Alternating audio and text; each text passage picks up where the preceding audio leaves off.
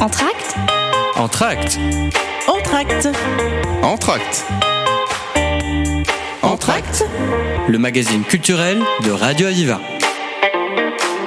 Bonjour à tous, je suis avec Jean-Jacques Molly, il est vice-président de la Croix-Rouge du Gard. Bonjour. Bonjour. Alors nous vous recevons à l'occasion d'une exposition que la Croix-Rouge met en place, une exposition qui s'intitule Des femmes et des ailes.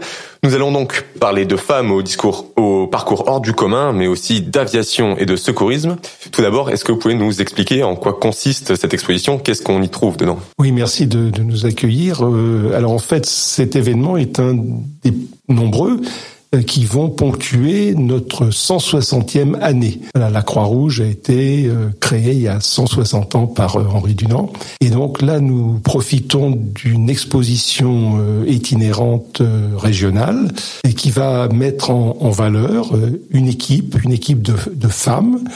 C'est en plus la semaine de mars de l'égalité homme-femme.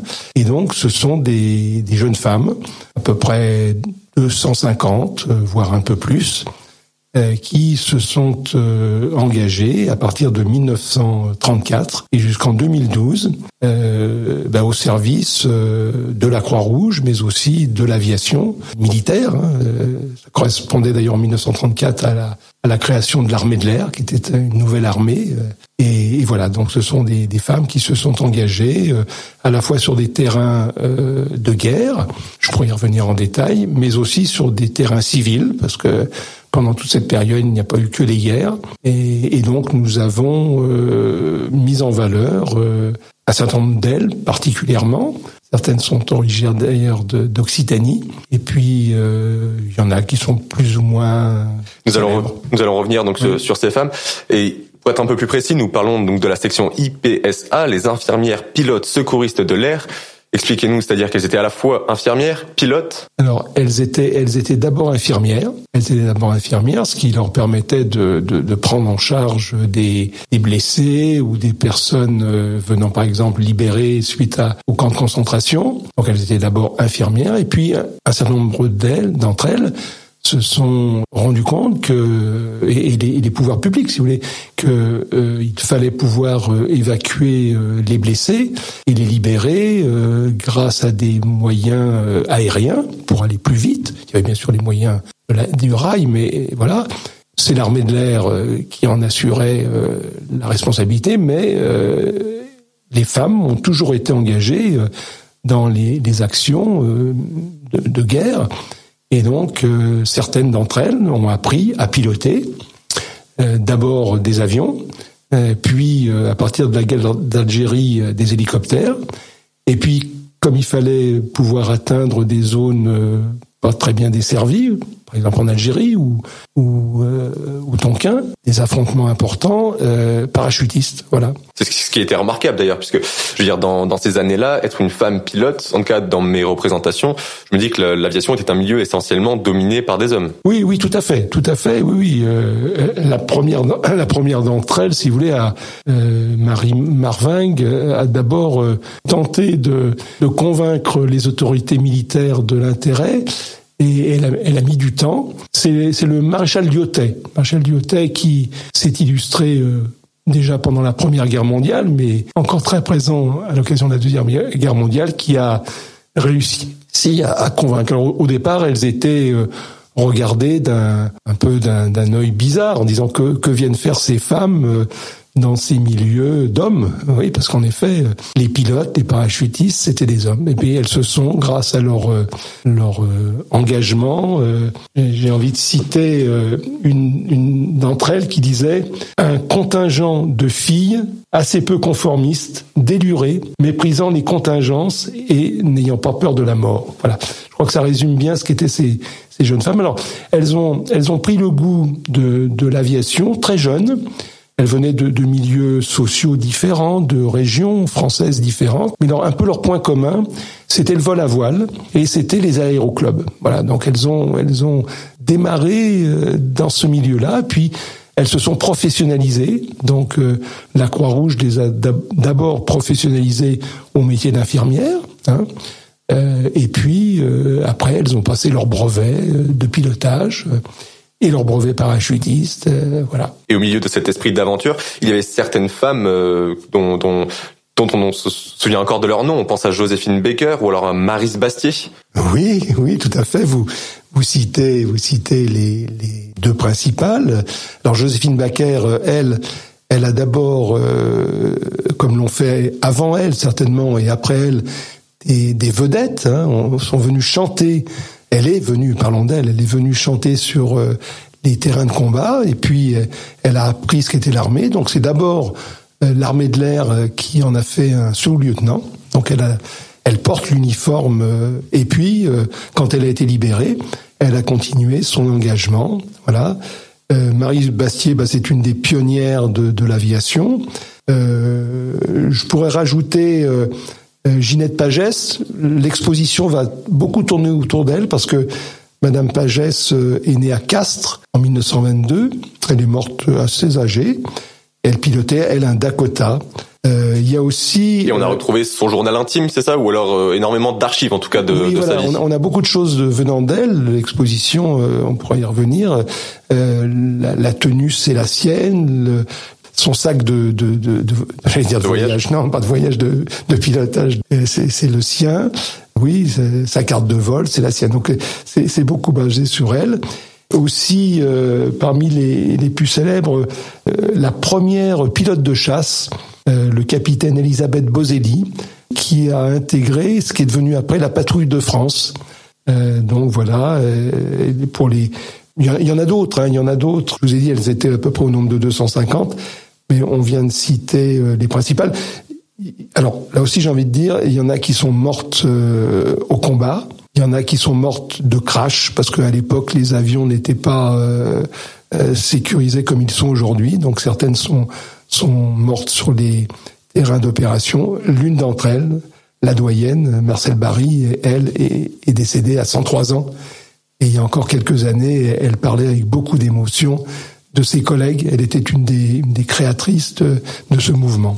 Il est temps de faire une pause musicale. Nous nous retrouvons juste après avec Jean-Jacques Molly pour discuter donc de cette exposition des femmes et des ailes.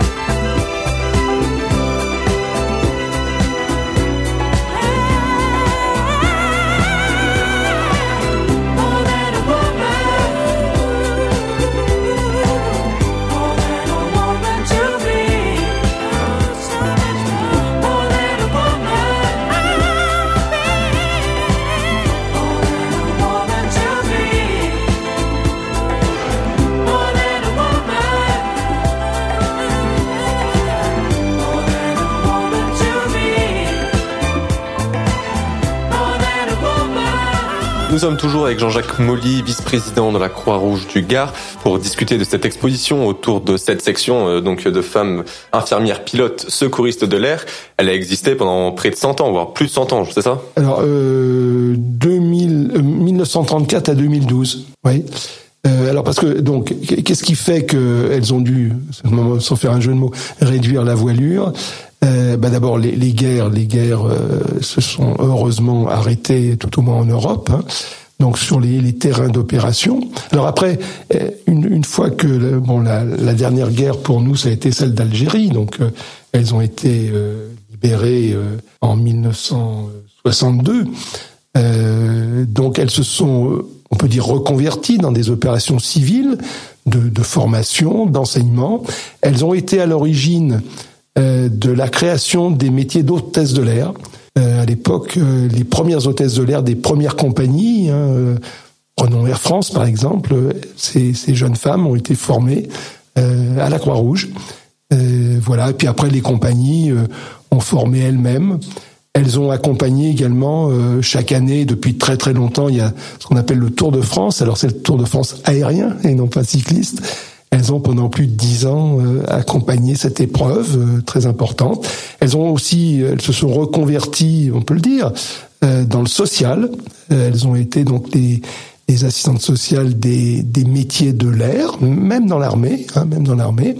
Voilà. Puis en, en 2012, faute de, de, de mission, d'autres priorités sont imposées à la Croix-Rouge et donc, mais l'esprit est toujours là.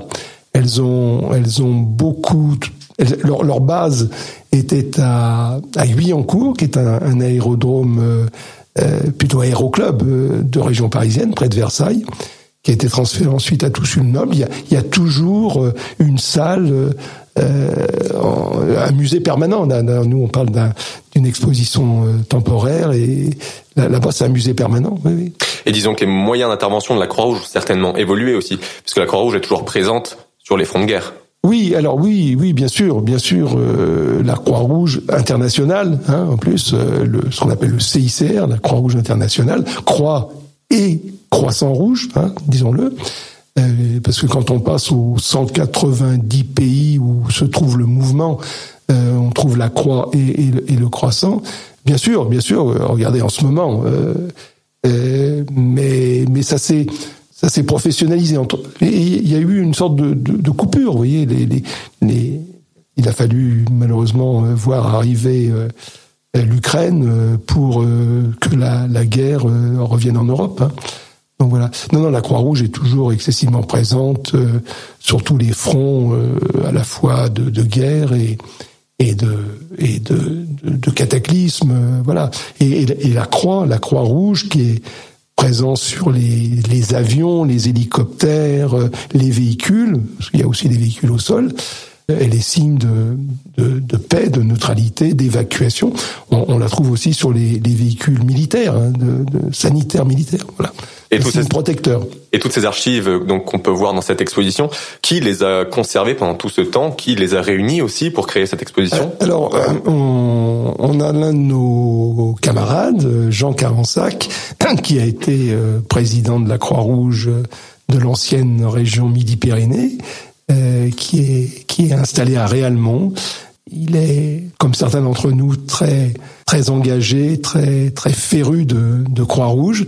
Donc c'est à l'initiative de Jean et d'une équipe. Euh, il est référent mémoire. Jean, Jean est référent mémoire de la Croix-Rouge de l'Occitanie. Moi, je suis le vice-président, comme vous l'avez dit, mais je suis aussi le référent mémoire du Gard comme mes douze autres collègues, hein, euh, puisqu'il y en a un par département. Donc, euh, bah, ils ont eu, ils ont fait des appels et, et on fait, on fait des appels toujours. Euh, L'exposition peut aussi servir à ça. Euh, si chacun a chez lui euh, des médailles, des, des, uniformes, des brancards.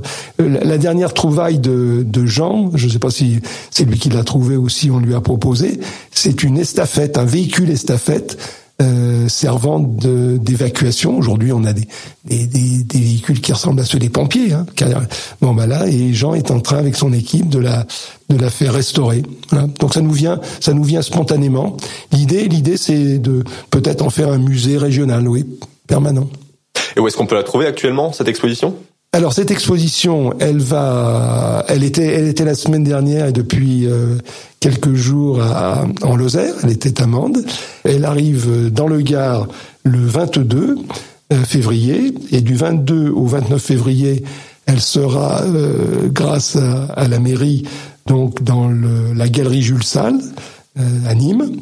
Ensuite, elle va passer quelques jours en complément à la maison de la région Occitanie, euh, euh, place des Arènes.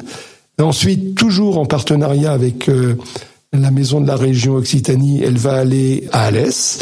On en est très content, à la médiathèque, du, 12 mars au, 20 mars. Et puis après, elle terminera son périple gardois pour aller dans d'autres départements de la région, au lycée d'Alzon de, de Beaucaire, du 25 mars au 5 avril. Et c'est gratuit à chaque fois, on peut y oui, oui, oui, oui, c'est tout à fait gratuit, c'est tout à fait gratuit. Donc alors il y a euh, un petit audiovisuel, on a parlé des, des, des, vitrines, on a parlé des objets, il y aura euh, donc euh, aussi un petit audiovisuel. Et puis avec mes collègues, nous essaierons d'être là euh, le plus longtemps possible. On, on fait un, un appel euh, à, tout un chacun, hein, visiteur, habitant de Nîmes. On a pensé un peu des fois à cibler les écoles. Euh, pour euh, le devoir de mémoire.